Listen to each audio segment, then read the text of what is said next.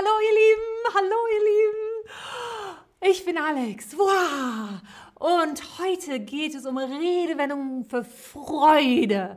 Yay, yay, yay. Die Freude. Es gibt so viele tolle Redewendungen in Deutsch für Freude. Heute lernen wir acht kennen. Woo. Redewendungen für Freude. Ich könnte vor Freude an die Decke springen. Was meint ihr? Was bedeutet diese Redewendung? Was bedeutet sie? Ich könnte vor Freude an die Decke springen.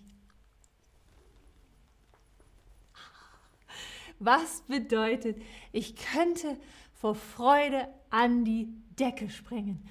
Oh, was meint ihr? Hallo, an euch alle Lieben im Chat. Hallo Maria, Ahmed, hallo, du bist neu. Es ist schön, dass du da bist. Hallo zurück nach Hamburg. Bila Labdulaziab. Oh, das habe ich bestimmt falsch gemacht. Entschuldigung. Hamza 1, hallo. Und ihr seid schon sehr gut dabei. Denn was bedeutet es, wenn ich sage, ich könnte vor Freude an die Decke springen. Ja, es bedeutet außer sich sein vor Freude. Außer sich sein vor Freude. Oh, man freut sich so, so, so, so sehr, dass der ganze Körper es spürt. Es fühlt sich so an, als könnte man an die Decke springen. Es fühlt sich so an, als könnte man vor Freude an die Decke springen. Ja, dann haben wir im siebten Himmel sein. Hm, was könnte das bedeuten? Entweder man ist sehr verliebt, verliebt sein. Oder aufgrund von Freude vom Rest der Welt abgeschottet sein. Da bekommt man gar nichts mehr mit. Im siebten Himmel sein. Diese Redewendung geht auf eine Vorstellung der jüdischen, christlichen und islamischen Mythologie zurück, ganz weit zurück. Denn demnach besteht der Himmel aus sieben Sphären. Der siebte Himmel ist dem Göttlichen am nächsten. Und du bist so überglücklich, als wärst du im siebten Himmel und damit ganz nah bei Gott. Es geht in die Mythologie zurück. Jetzt könnt ihr mir bestimmt sagen, wer ist hiervon nicht im siebten Himmel? Nicht im siebten Himmel. Einer von den Beispielen ist nicht im siebten Himmel. Was meint ihr? Was meint ihr? Und hallo Priyanka, hallo und Achilles, hallo zurück nach Ägypten und Richard 96, hallo zurück nach Spanien und zurück nach Österreich, Wally Good 1. Du bist auch neu. Super, dass du dabei bist. Ich freue mich, dich hier zu haben. Oh, oh, ihr seid clever. Sehr, sehr gut. Genau. Martin ist nicht im siebten Himmel. Denn Martin ist gerade sein Auto gestohlen worden. Er ist nicht im siebten Himmel. Sehr, sehr gut gemacht. Super gemacht. Puh. Hier kommt schon die nächste Redewendung. Was könnte das bedeuten? Die Augen leuchten vor Freude. Die Augen leuchten vor Freude. Was könnte das bedeuten? Könnte es vielleicht das bedeuten? Was meint ihr? Ist das richtig oder falsch? Wenn man jemanden an den Augen ansieht, wie sehr, er sie, wie sehr er oder sie sich freut, könnte das richtig sein oder ist das falsch? Was meint ihr? Ist das richtig oder falsch? Hm. Und hallo TikTok Georgik nach Jordanien. Hallo. Und wir hatten auch eben noch, ah ja, nach Kroatien, Tajana. Hallo und hallo Hosani und Tanja in die Schweiz. Hallo, hallo. Und oh, wow, ihr seid schlau alle heute, so schlau. Denn ja, das ist richtig, weil wenn jemanden vor Freude die Augen leuchten, dann heißt das, dass du jemandem ansiehst, wie viel Freude er gerade empfindet. Es kommt aus den leuchtenden Augen. Du kannst es schon von weitem sehen. Das Leuchten. Kennt ihr ein anderes Wort für Leuchten? Kennt ihr noch ein anderes Wort? Denn unsere nächste Redewendung benutzt ein Synonym von Leuchten. Jetzt frage ich mich, ob ihr noch ein anderes Wort kennt. Tippt es rein, wenn ihr es kennt. Im Inhalt, genau. Tippt das da rein. Ich bin gespannt. Ich bin gespannt. Uh, das erste Wort ist schon da, aber das ist nicht ein Synonym für leuchten. Weinen, das ist weinen. Wenn, aber hier kommt gerade scheint, genau, scheinen. Es scheint. Ein sehr gutes Synonym, sehr, sehr gut. Funkeln, auch sehr gut. Ein sehr gutes Synonym. Funkeln, scheinen, es scheint. Dann haben wir glänzen, super. Und jemand, es wissen nicht alle ein Synonym und das ist auch okay. Es ist super einfach mitzumachen. Sehr, sehr gut. Ah, lasst uns das nächste, die nächste Redewendung angucken, die nächste Redewendung angucken. Denn ein Synonym für leuchten ist strahlen. Strahlen. Strahlen wie ein Honigkuchenpferd. Strahlen wie ein Honigkuchenpferd.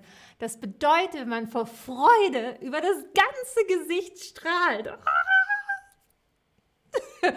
Ich sehe wahrscheinlich ein bisschen crazy aus, ein bisschen verrückt, aber wenn man über das ganze Gesicht strahlt, dann strahlt man wie ein Honigkuchenpferd, wie ein Honigkuchenpferd. Was ist ein Honigkuchenpferd? Was denkt ihr?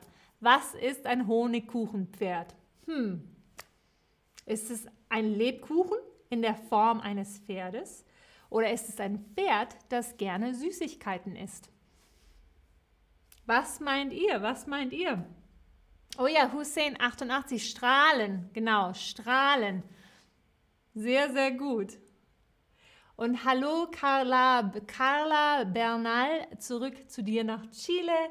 Und Ermir 97, hallo nach Albanien. Nach Albanien. Tajana, ein sehr guter Satz. Du strahlst jetzt über das ganze Gesicht. Ein super Satz. Sehr gut. Die neuen Wörter schon benutzt. Ein super Satz. Und genau, ihr Lieben, ein Honigkuchenpferd ist ein Lebkuchen in der Form eines Pferdes. In der Form eines Pferdes. Ich habe leider kein Foto mit einem Lebkuchen, mit einem Honigkuchenpferd gefunden, aber ihr könnt euch vorstellen, dass das Pferde sind. Ihr habt viel Fantasie, denn die Herkunft der Redewendung geht wahrscheinlich zurück auf die Verzierung des Honigkuchenpferds. Das Maul mit Zuckerguss wurde als kleiner Bogen dargestellt, sodass ein grinsender Ausdruck entstand. Das seht ihr hier gut an den, ähm, an den Lebkuchenmännern. Es sind keine Pferde, aber ihr seht den Bogen, der das Grinsen, der grinsende Ausdruck. Oh. Hier ist eine, noch eine Frage an euch. Wen nennen wir einen Glückspilz? Wen nennen wir einen Glückspilz? Einen Glückspilz. Hm. Wen nennen wir wohl einen Glückspilz? Nennen wir einen Glückspilz jemanden, dem ganz unerwartet oder sehr häufig Gutes widerfährt? Oder jemand, der viel Freude an der Pilzsuche im Wald hat. Hm. Hallo Fuad, zurück zu dir in den Sudan. Hallo, hallo. Schön, dass du hier bist. Auch hallo Alan Stone. Hallo. Uh. Die meisten von euch haben es schon richtig, denn wir nennen einen Glückspilz jemandem, dem ganz unerwartet oder sehr häufig Gutes widerfährt. Gutes widerfährt. Und Suri fragt direkt, was ist widerfahren? Wenn etwas passiert, wenn einem etwas passiert, wenn etwas Gutes widerfährt, sind es gute Sachen, die einem passieren. Das ist gute Sachen, die einem passieren. Ein Glückspilz sein, jemand, dem ganz unerwartet oder sehr häufig Gutes widerfährt. Denn als Glückspilz werden Menschen bezeichnet, denen oft und unerwartet etwas Gutes passiert. Und diese Menschen finden Geld. Ihnen fällt alles irgendwie leicht und es scheint, als ob ihnen vieles in den Schoß fällt. Also sie finden Geld auf der Straße, alles fällt ihnen leicht und es scheint, als ob ihnen vieles in den Schoß fällt. Sie müssen dafür nicht arbeiten. Was hat das alles mit einem Pilz zu tun? Das ist eine wirklich gute Frage, die ich euch gerne beantworte. Denn die Redewendung ein Glückspilz sein stammt aus dem 18. Jahrhundert und kommt von dem englischen Wort für Pilz, Mushroom. Als Mushroom wurden damals Menschen bezeichnet, die sehr schnell sehr reich und mächtig wurden. Uh, crazy. Und die, äh, den Menschen, um diesen Menschen herum war das suspekt. Das war ihnen nicht koscher, dass jemand ohne große Anstrengung und einfach so viel Reichtum und Macht bekam. Man hat das Wort Pilz dafür benutzt, da Pilze über Nacht aus dem Boden schießen und dann einfach da sind, ohne große Anstrengung. Deshalb das Wort Pilz.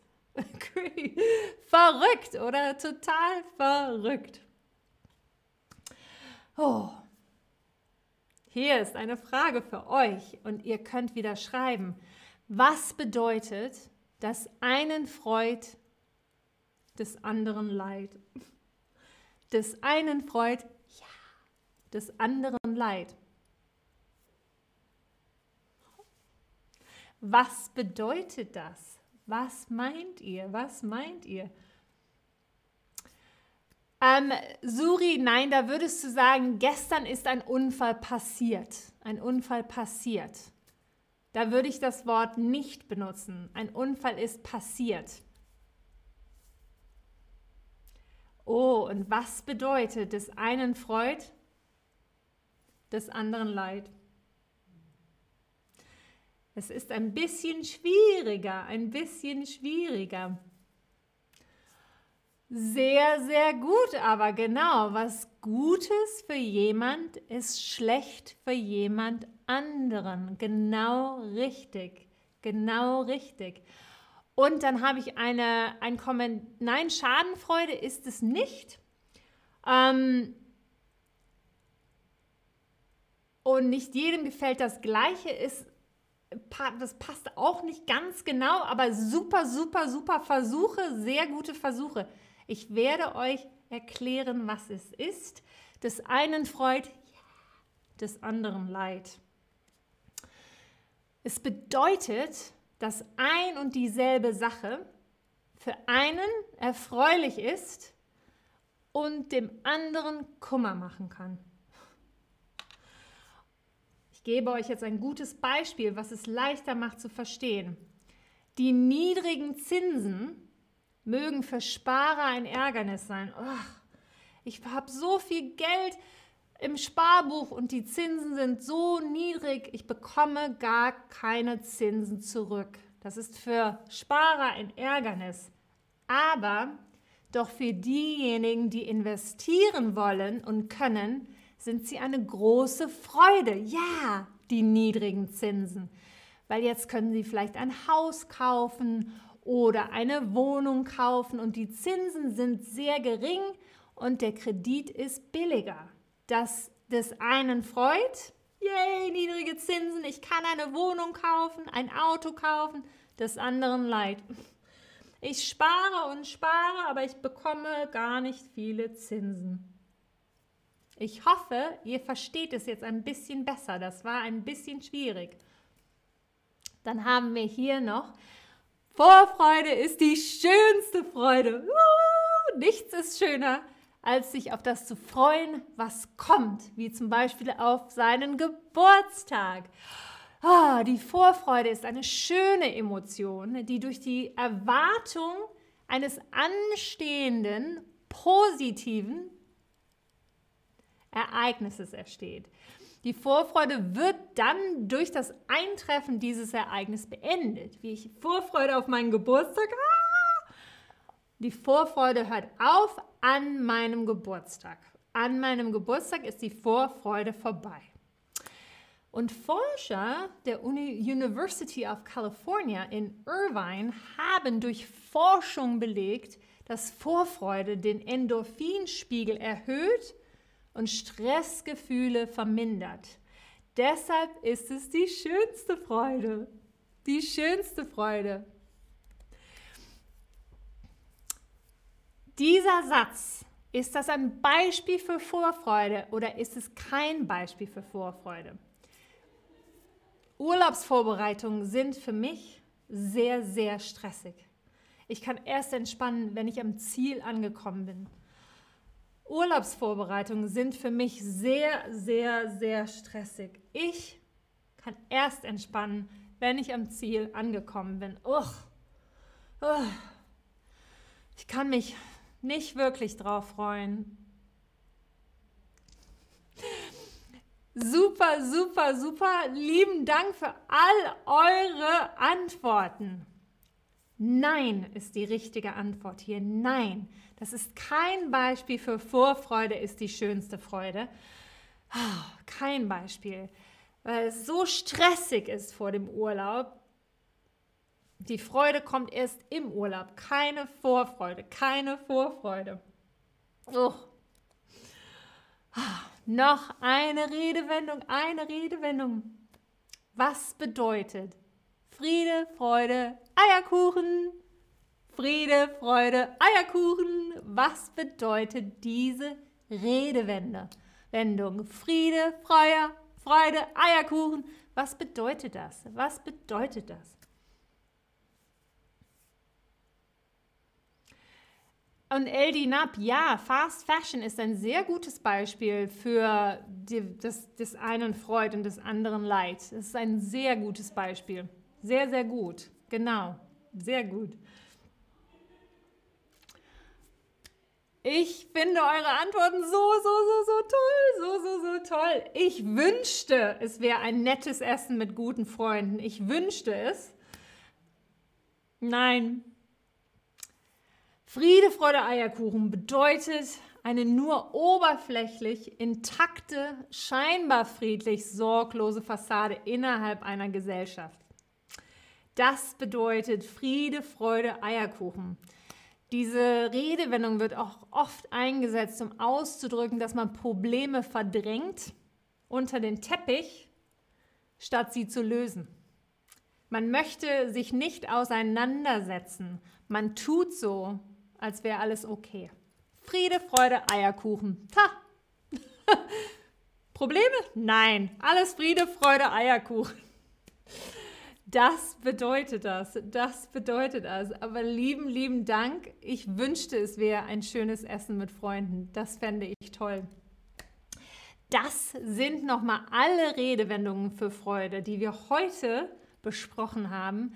Lieben Dank fürs Zuschauen. Lieben Dank für all euer tolles, all euer tolles äh, Tippen von Antworten und Raten von Antworten lieben, lieben Dank. Bis ganz bald in einem nächsten Stream. Bis dahin sage ich Tschüss.